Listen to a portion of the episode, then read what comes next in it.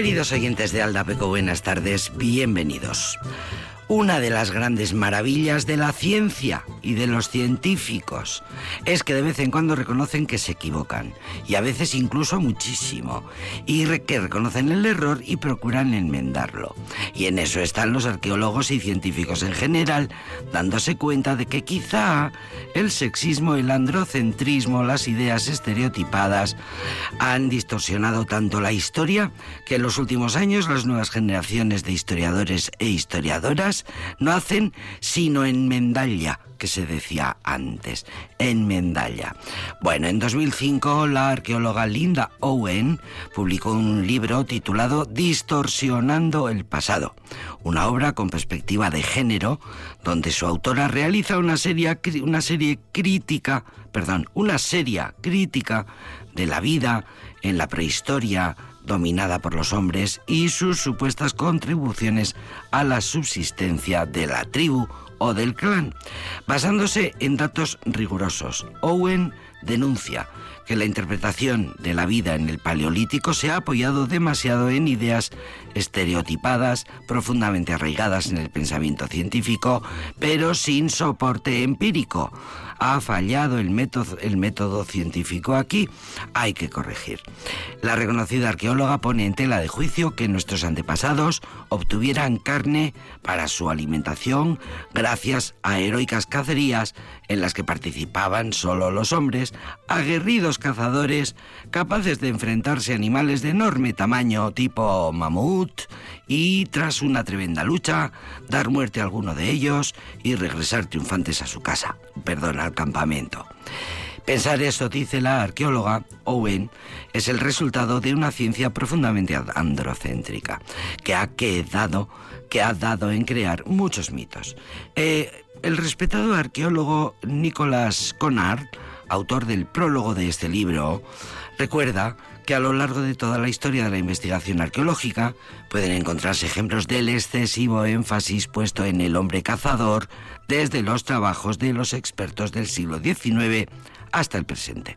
Los modelos de la evolución humana a menudo se han visto, dice este prestigioso científico, a menudo se han visto bajo el cliché del fuerte, sabio, poderoso, peligroso hombre cazador.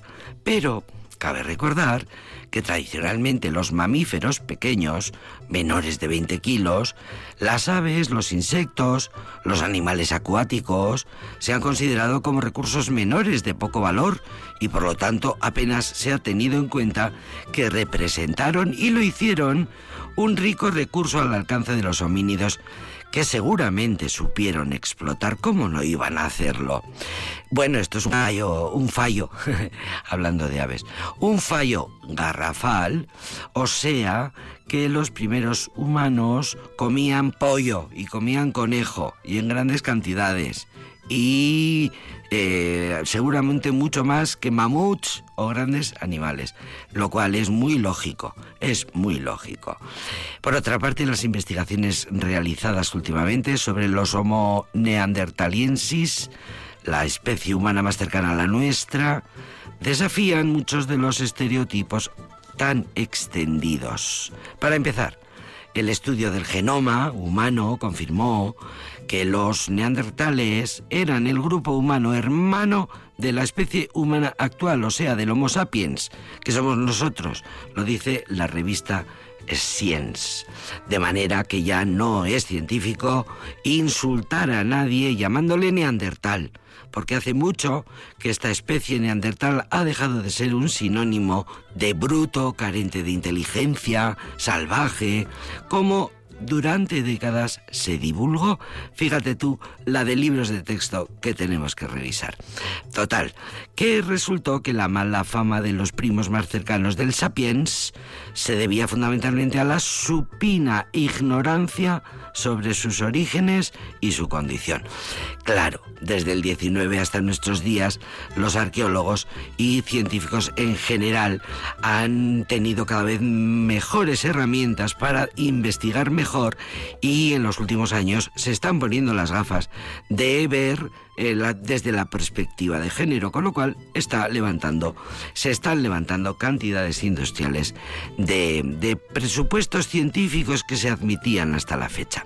Hoy los científicos saben que los neandertales brillaron por su inteligencia, sensibilidad, desarrollo tecnológico, capacidad de adaptación y por su habilidad para enriquecer su dieta con animales pequeños.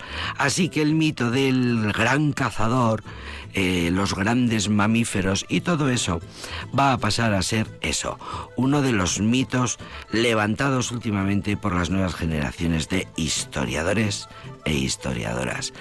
De hecho, más del 80% de los huesos de mamíferos que les servían de alimento pertenecían a conejos, animales endémicos de la península ibérica y por tanto muy abundantes en aquel ecosistema. Qué poco sabemos, qué poco sabemos a que ahora se nos cae un mito a todos y cuando veamos las pinturas de Altamira pensemos, pensaremos, bueno, bueno, bueno, ni eran tan cazadores ni tenían tanta capacidad de acechar, eh, en fin, eh, esperar al gran mamífero para, eh, para matarlo y luego transportarlo hasta la choza o donde vivieran en el Paleolítico. Qué poco sabemos, qué poco sabemos. Como decía mi suegra, qué poco valemos. Un toquecillo de humildad que siempre viene bien.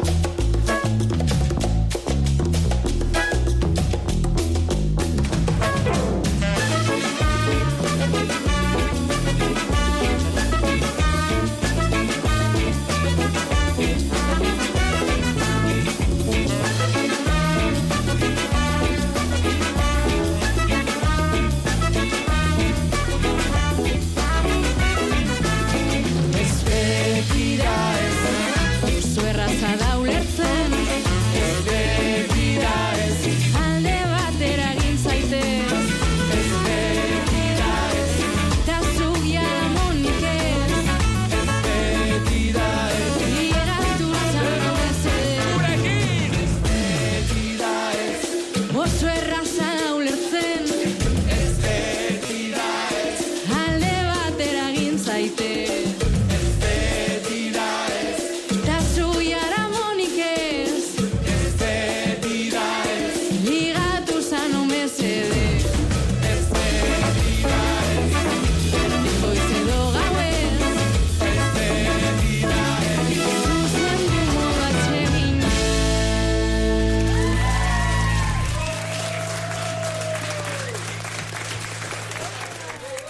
beti da ez oso erreza da ulertzen nuestros idolatrados Aldacan, grupo vitoriano que adoramos, lanza canciones nuevas, esta es una de ellas, y estrena colaboración con Idoya Asurmendi de Aramayona, una de las cantantes más eh, bonitas que han dado estos últimos años en la escena eh, Euskaldun.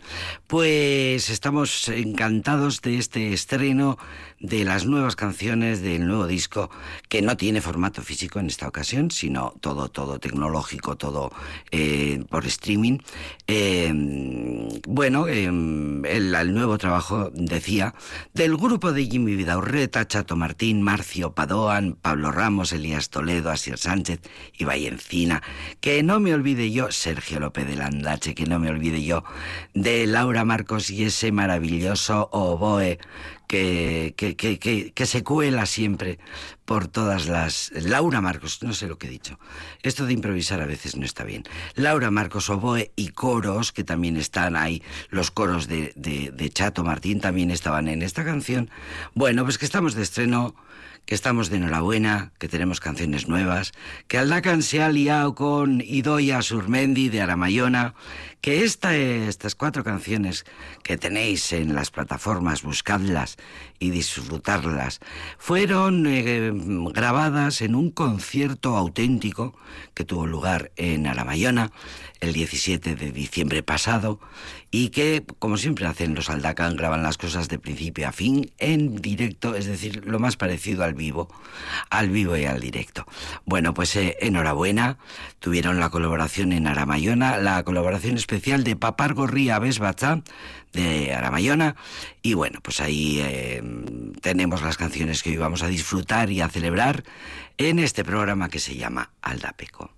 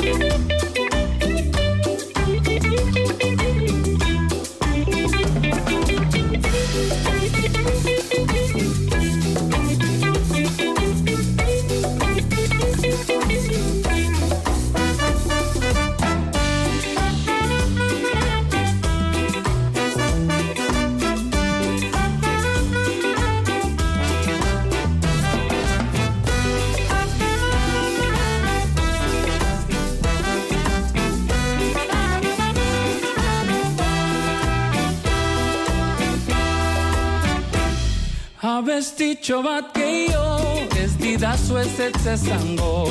Abestitxo bat gehiago, ez dizut ez ez ezango. Menditzon tororretatik, jeitsi zinen ekartzeko. Gure amodio uraren, bizipen horiek guztia. Gaua ez da nahitu behar, horregatik kantatzen dut nio.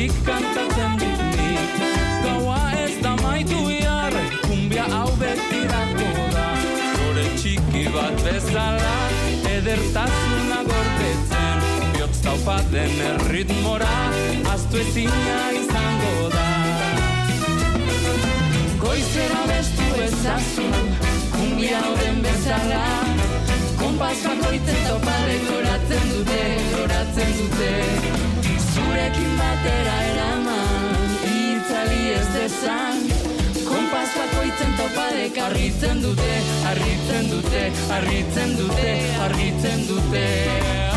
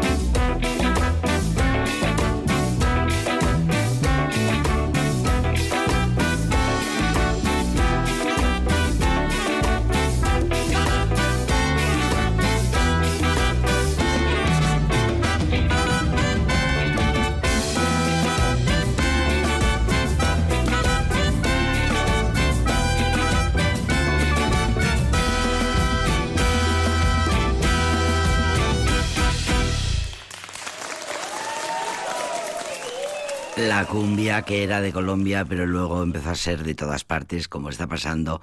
Afortunadamente así tiene que ser. eh, todo el mundo se hace, eh, se apropia de toda la música, venga de donde venga, porque la música es para bailarla y para disfrutarla. Avesticho se llama este tema tan bonito que acabamos de escuchar, adaptación al euskera de La Cancioncita, que así se llama la canción de Ladelio Valdez, una banda creada en una banda de cumbia, un poco al estilo de las orquestas de cumbia tan tradicionales en media América Latina, la Delio Valdez, una orquesta tradicional de, de cumbia, que con todos los arreglos y con todas sus selecciones de temas recuerdan mucho a las orquestas de mediados de siglo, eh, oriundas de la costa caribeña de Colombia. Bueno, que luego fueron extendiendo su influencia.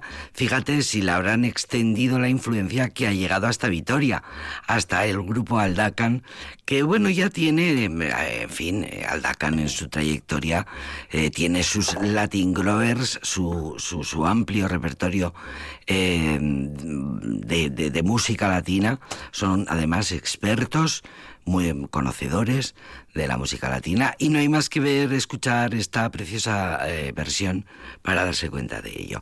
Está en, el, en las plataformas digitales, eh, son las cuatro, es otra de las cuatro canciones, la segunda de las cuatro canciones nuevas que el grupo Aldacan eh, acaba, de, acaba de presentar el pasado sábado en Jimmy Jazz, que fue un éxito.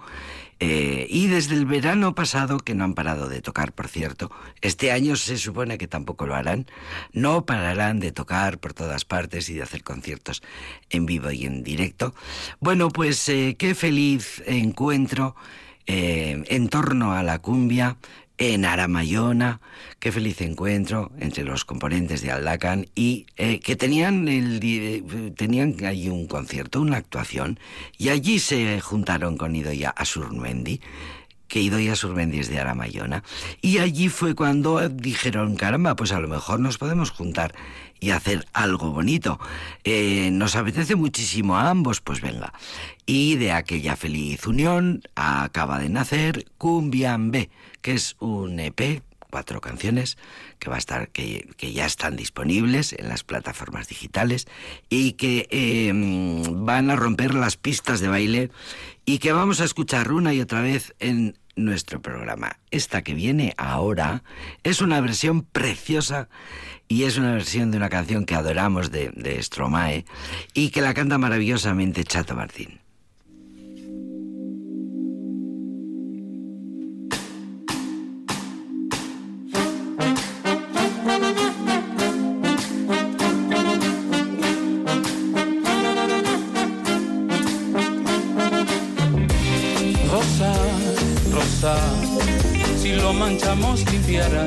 Y tú, Javier, nosotros brindamos y tú a recoger. Raquel, mujer, coge los abrigos y guárdalos bien. Manuel, detén tu sitio, la fiesta está en el toilet. Si celebramos a quien no podrá, por una vez levantaré mi copa por quien no podrá y por quienes no podrán. Por quienes no podrán buenos modales. ¿Acaso debiera importarme? El caso es que cobran por eso. Ajá. Quiero eso limpio como una patena. ¿Qué pasa con eso? A ver, llevo tres horas esperando. ¿Acaso lo estáis fabricando? Quiero que avises a tu responsable si celebramos a quien no podrá. Más levantaré mi copa por no podrá, por quienes no podrán. porque no podrán, porque no podrán, porque no podrán.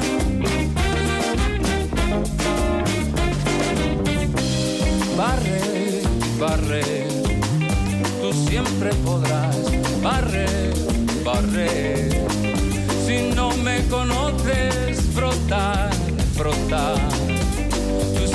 sabrás frotar, frotar. Si tú no me respetas más, celebraremos a quien no podrá. Una vez más levantaré mi copa por quien no podrá.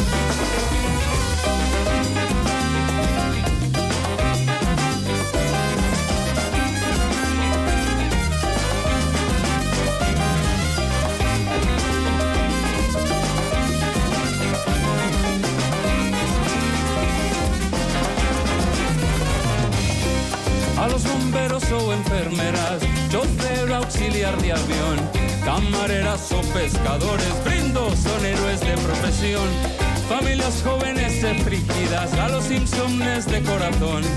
Y a nuestros técnicos de sonido les dedicamos esta canción.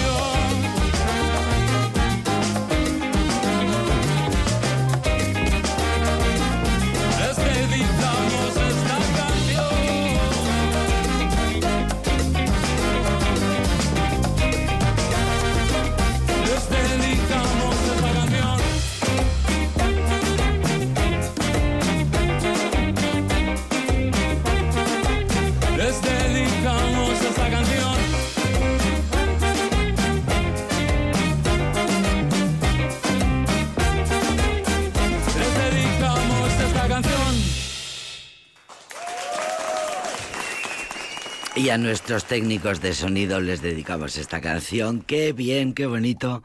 Chato Martín, qué bonito queda esta preciosa versión que fue grabada el pasado 17 de diciembre en Aramayona, con técnicos de sonido, con todo tipo de técnicos, con todo tipo de, instrumentos.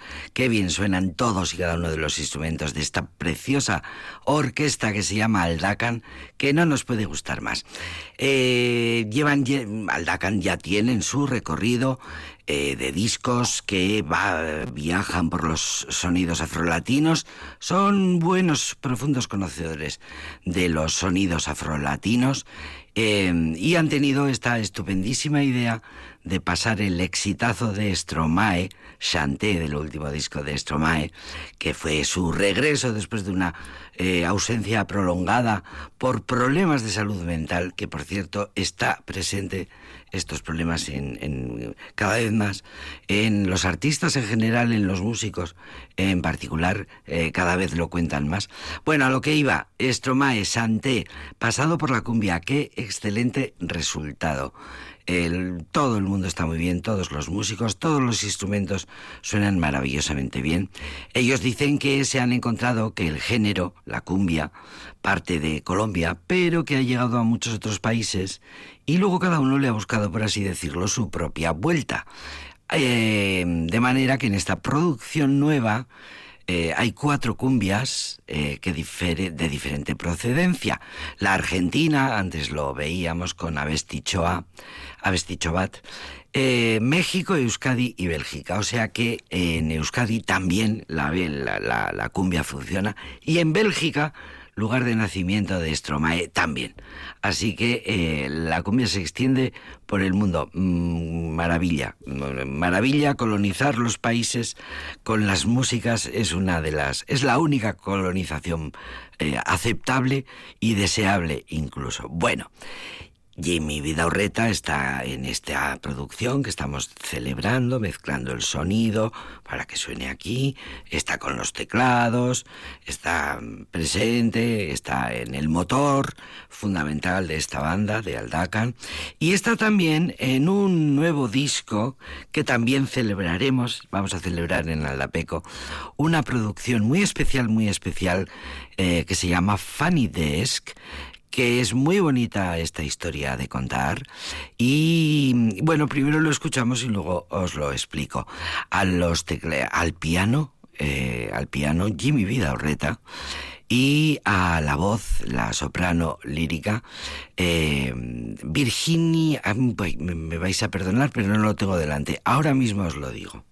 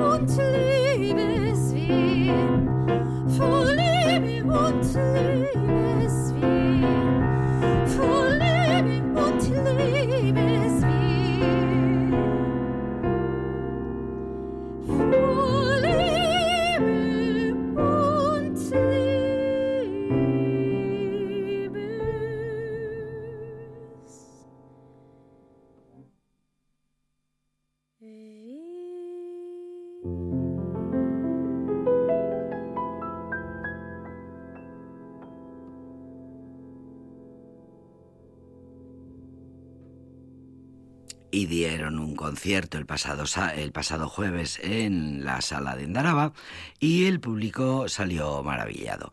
Son Fanny Desk, dúo formado por Maite Arciniega y Jimmy Vidaurreta. Eh, Maite Arciniega me, oda- me odiará y con razón y yo le voy a pedir perdón siempre porque se me ha traspapelado antes un dato por improvisar, que no se debe improvisar se me ha traspapelado el, un dato y se me ha hecho un blanco en la cabeza. Cosa que suele su- me suele suceder. De vez en cuando y humildemente pido, pido disculpas. A Maite, por supuesto, y a la audiencia. Faltaría más. Bueno, Maite Arciniega, soprano lírica, con quien Jimmy Vidaurreta al piano lleva trabajando, mm, llevan unos años trabajando juntos en una propuesta artística que ha dicho la prensa musical singular la de unir la música clásica y la música moderna en un mismo lugar y en un mismo tiempo. Eh, como dice eh, Jimmy Vidaurreta, su piano subversivo va por su lado, con Schumann, por ejemplo, como es el caso, y Maite Arciniega, soprano lírica, va por el suyo, eh, llevando adelante cantando sus lieders y haciendo sus arreglos. Dos músicos de formaciones y trayectorias muy diferentes que han que convergen en este proyecto que está teniendo bueno la verdad es que la acogida la están teniendo muy buena y la primera impresión está siendo maravillosa. Así que eh, ya hablaremos ya hablaremos y ya escucharemos otros eh, otras melodías de grandes compositores que vuelven a ser eh, interpretados por el piano de, de Jimmy Vidaurreta y por la voz lírica de la soprano Maite Arciniega. Bien, pues dicho lo cual, nos preparamos para darle la bienvenida no solo a Couperin, eh, que era un gran, un gran eh, compositor francés, sino a nuestro querido Pepe Saiz Varela.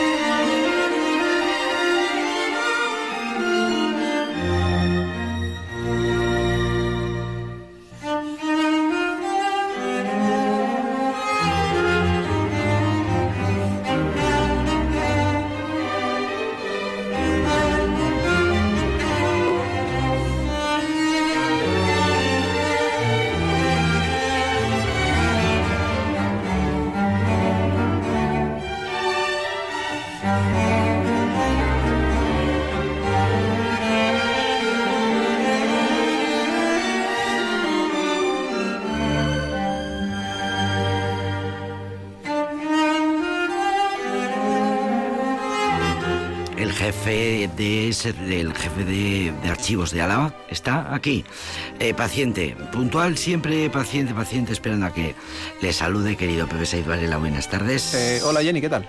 Pues estoy encantada de la vida y con muchas ganas de escucharte porque los relatos que nos traes, que salen de esos documentos que guardas en el archivo, la verdad es que no pueden ser más Lo, interesantes. lo primero que voy a hacer es encontrar la gafa de cerca. Que Ah, no, mira, yo te voy a dar tiempo, espera. Ya Ya te digo, aquí ya digo, voy a decir cosas bonitas de Pepe Saiz Varela que no le gusta nada mientras se calza las Ya. gafas de Pues- ver de cerca. Pues mira, hoy traigo eh, dos. eh, el- el- la, la, mm, El, el programa pasado traje unas cédulas, una red de células de Carlos III, y ahora también voy a traer unas, unas de... Interesantísimo sobre la posibilidad de las mujeres durante un corto periodo de tiempo, pero estuve de, de- de trabajar. Ah, y bueno, hoy traigo una C, pero de, eh, de un antecesor suyo, de, de Felipe V, Felipe el primer V. Borbón que hubo en, en el trono de España. La, la Borbonía empieza con, Felipe, V. V. Eso es. Se mantiene... ¿Cómo se dice en historia? En historia, la Borbonía, la, ¿La Casa de la Borbón? Casa de Borbón, no se dice, lo de Borbonía me lo he inventado yo. Eh, eh, el, ten- uno dice Felipe V, bueno, pues sí, el primero como empieza ya por el número 5, ¿no? Felipe Bueno, V. porque Anda, claro, y además, fíjate, no ha habido nadie más hasta ahora, Felipe VI. Después de él no, el siguiente ha sido Felipe VI. Hombre, Siendo- porque lo que hacen es que siguen la cuenta, digamos, de los reyes anteriores que eran de la casa de Austria. Había un Felipe I, que fue Sí. Felipe el Hermoso. Luego el Hermoso, Felipe perdón. II, que le da Tercero, nombre a unos- cuarto, y luego a viene él. unos polvorones maravillosos que se hacen Eh, lo de Felipe II. Sí, Sí, sí, sí, sí, sí, claro, claro. los polvorones el- Felipe II. de la venta de la estrella. Totalmente, y entonces, sí, sí, sí. Claro, ¿cómo no lo vas a ver tú si eres un historiador de todo lo que se mueve en, en el territorio? Eh, y bueno, y entonces, eh, me han parecido interesante por lo siguiente. Em, primero hay un- una, tenemos en el expediente una cédula general, una, una orden que da Felipe V, que dice, bueno, ya te contaré 1703 porque mm, este es un año importante. Eh, 1703. Estaban pasando muchas cosas entonces. Em, eh, siendo de tanta gravedad y perjuicio irreparable que se experimenta con la novedad que de algunos años a esta parte, que ya cuando hay novedad, vaya, que está pasando, porque las cosas nuevas siempre es importante fi- fi- fijarse en ellas, ¿no? ¿Qué, qué ha ocurrido para que mm, lo que anteayer se hizo de una manera ahora haya cambiado? Sí, señor. La novedad que de algunos años a esta parte se haya introducida de traerse no solo los libros parroquiales, pero también los protocolos de los escribanos, padrones de los concejos y otros papeles originales de sus archivos. Yo cuando veo la palabra archivos se, Los y de- ojos se te... mm, y de diferentes comunidades para comprobar filiaciones, naturalezas y otros actos positivos en las pruebas de los hábitos de las tres órdenes militares. Son muchas palabras aquí. En las pruebas de los hábitos de las tres órdenes, mili- militares. Bueno, en el consejo de ellas, con el celo de conservarlo, te voy a ahorrar algunas cosas aquí, pero básicamente lo que está diciendo es que el rey le está diciendo a su consejo, porque ahora tenemos ministerios, pero los reyes entonces lo que tenían eran consejos, que le aconsejaban. Entonces había varios consejos, hay algunos que son muy conocidos, el Consejo de la Inquisición, que era- asesoraba todo lo relativo a la Inquisición, el Consejo de India, que era todo lo relativo al gobierno de las Indias, las Filipinas, de América, el Consejo de Guerra, el Consejo de Hacienda, y luego estaban los territoriales, estaba el Consejo de Aragón, el Consejo de Italia, el Consejo de, eh, de Indias que te he dicho antes, Claro, claro. y había uno pequeñito, pequeñito, el más pequeño que era el Consejo de Órdenes. Este lo crea Felipe II porque quiere reorganizar la manera en que se accedía al hábito mm, de las órdenes, las tres o órdenes sea que estamos hablando de eh, frailes. Mm, Sí y no. Ah, Hábito. Hábito, pero el hábito, porque a este hábito pueden acceder tanto seglares como, ah, como, como, Religiosos. como religiosos, pero, mm, pero no son órdenes como eran los templarios, por ejemplo, que era una orden militar en la que se mezclaba eh, El el hábito la guerra, pero también la... Sí, sí, sí. Estas son- se llaman hábitos, pero en realidad lo- no- para acceder a ellos no hay que tener ningún voto especial, quizá unos primeros votos, pero, pero se- se- la persona puede casarse, tener hijos, legar, etcétera, etcétera. ¿Cuáles son estas órdenes militares? Pues son la- las órdenes militares españolas por excelencia son Santiago, Calatrava, Alcántara y la última Montesa. Son cuatro órdenes. La de Montesa se quedó con todo lo de los todas estas se crearon en 1100 y poco, 1150 y algo. La más la última es la de Montesa que se crea en 1300 mucho eh, para quedarse con todo lo de los templarios cuando Clemente V decidió eh, eliminar a los templarios que bueno, que eso ya es otra historia, porque se eliminan a los templarios para quedarse con sus posesiones, el rey de Francia le había echado al ojo a ella, etcétera, y Clemente V se pone de acuerdo, el Papa, eliminan de raíz los templarios y todas las posiciones de los templarios en, en- en- en España, concretamente en Aragón, sobre todo, se lo queda la Orden de Montesa. Bueno, estas Si cuatro yo órdenes- hubiera tenido un profe como tú de historia en mis tiempos, otro gallo me hubiera cantado. ¿Qué pasa con estas órdenes militares? Pues son un instrumento que va a utilizar lo- la- los reyes de Castilla y de Aragón cuando se está haciendo la reconquista. Estamos hablando de la Edad Media. Entonces son muy útiles porque funcionan muy bien, están militarizadas, son todos caballeros y permite pues la reconquista del Tajo al sur muy rápido. bueno, van a tener encomiendas, van a ser muy poderosas, etcétera. Luego ya, poco a poco, cuando ya empiecen los reyes absolutos, los reyes católicos en adelante, pues van a disminuir su, eh, su importancia, aunque seguirán teniéndola. Pero lo que nunca va a disminuir va a ser esto de conseguir el hábito de la orden militar. El hábito de la orden, o sea, si tú conseguías el hábito de una orden, si entrabas en la orden de, San- de Santiago o de Calatrava o de... te convertías dentro de los nobles en la creme de la creme. Sí. Eh, era una forma, eh, fíjate, si, si eras electo, que no, no solamente eh, había que ser limpio de sangre, demostrar eh, nobleza, o sea, proceder a una casa de, un- de un, de un solar, de un solar noble, etc. Es que había, por ejemplo, miembros de la Inquisición que no fueron admitidos dentro de, la, de las órdenes eh, militares. claro, efectivamente. Pero Dentro que- de las clases altas no todo el mundo pasaba. Esto era una distinción de máximo, máximo pedigrí. Y era muy y, y era muy importante, pues eso, poder acceder. Y entonces aquí, en esta Real Cédula, lo que estamos averiguando, le dice el rey a sus a, a su consejo de órdenes que se está produciendo un problema con esto de sacar, o sea, quién es cuando tú decides que quieres, bueno, cuando tú inicias el mm, te diriges al consejo de órdenes y dices que quieres tomar el hábito de la orden de Santiago o de la orden de Calatrava, Estoy pidiéndote el, el ingreso en el más alto honor y te que se tenemos puede dar. que, eh, ¿cómo se diría?, investigar concienzudamente. Claro, sobre Mm. mis antecedentes, quién soy. Pero una vez que has entrado ya lo tienes todo, como es quien dice, Claro. ¿no? Ya la- Entonces, claro, ¿qué ocurre? Que, ¿Cuál es el proceso que utilizan estos investigadores? Pues que van a los sitios originales y empiezan a sacar libros parroquiales, protocolos de escribanos, padrones de los consejos y otros papeles originales de los archivos para investigar pues nombres, antecedentes de estas personas. Y dice que siendo de aquel juicio, conciencia, celo y experiencia, o sea, diciendo, reconozco que lo tomáis en serio, pero resultando que los libros parroquiales, protocolos y demás papeles originales que se han traído, se han perdido algunos. Sí, claro. Y en otros se han suplantado y enmendado nombres, Efectivamente. apellidos, legitimaciones y otras circunstancias en oposición a la verdad. Porque aquí también se puede haber un negocio.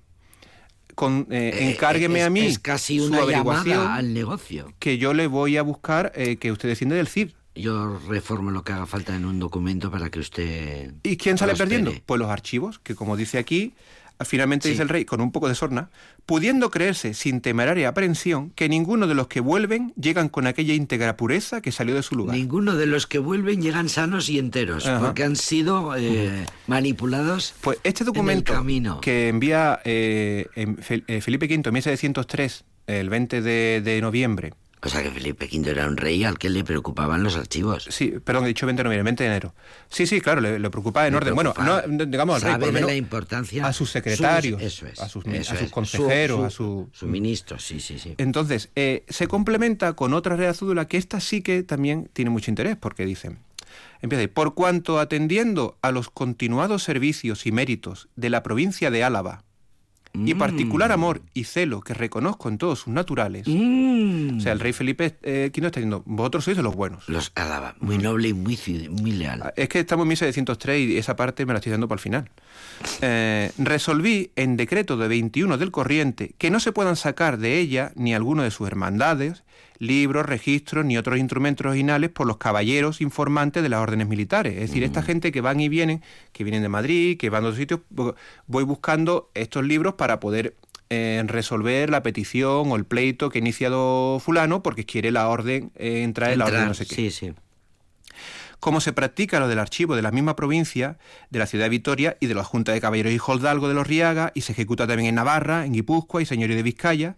Por tanto, en, virtud de la presente, con acuerdo de mi consejo de las órdenes, mando a cualquier caballero y religioso las tres órdenes militares de Santiago, Calatrava y Alcántara que pasaren a hacer pruebas a aquella provincia, que requeridos que sean con tal, dice que, en todo caso, para justificación de sus probanzas, los instrumentos se hagan legalizados, sacados de los originales como ha prevenido, sin extraer de la provincia lo dicho el libro, es decir, que tengan copias, hagan copias Que- fehacientes delante de escribano. Ahí igual se inventa lo de compulsar los documentos, Eso ¿no? es. Sí, sí, es justo esto, Jenny. Le está diciendo, no saquéis ningún documento original, obtén compulsa, en este caso, vete a un escribano que te haga, que dé fe de ello, de ese Se documento acabó. coincide con el Sí, original, sí. y te lo traes para hacer tu expediente, formar lo que sea, pero no saques libros de ahí, porque, eh, como, dice, como dice en el otro tal, eh, ninguno de los que vuelven llegan con aquella íntegra pureza con la que salió de su lugar. Sí, señor. Entonces, bueno, eh, yo viendo esto digo, y, y bueno, ¿y qué esta novedad? ¿Por qué se empiezan a sacar libros?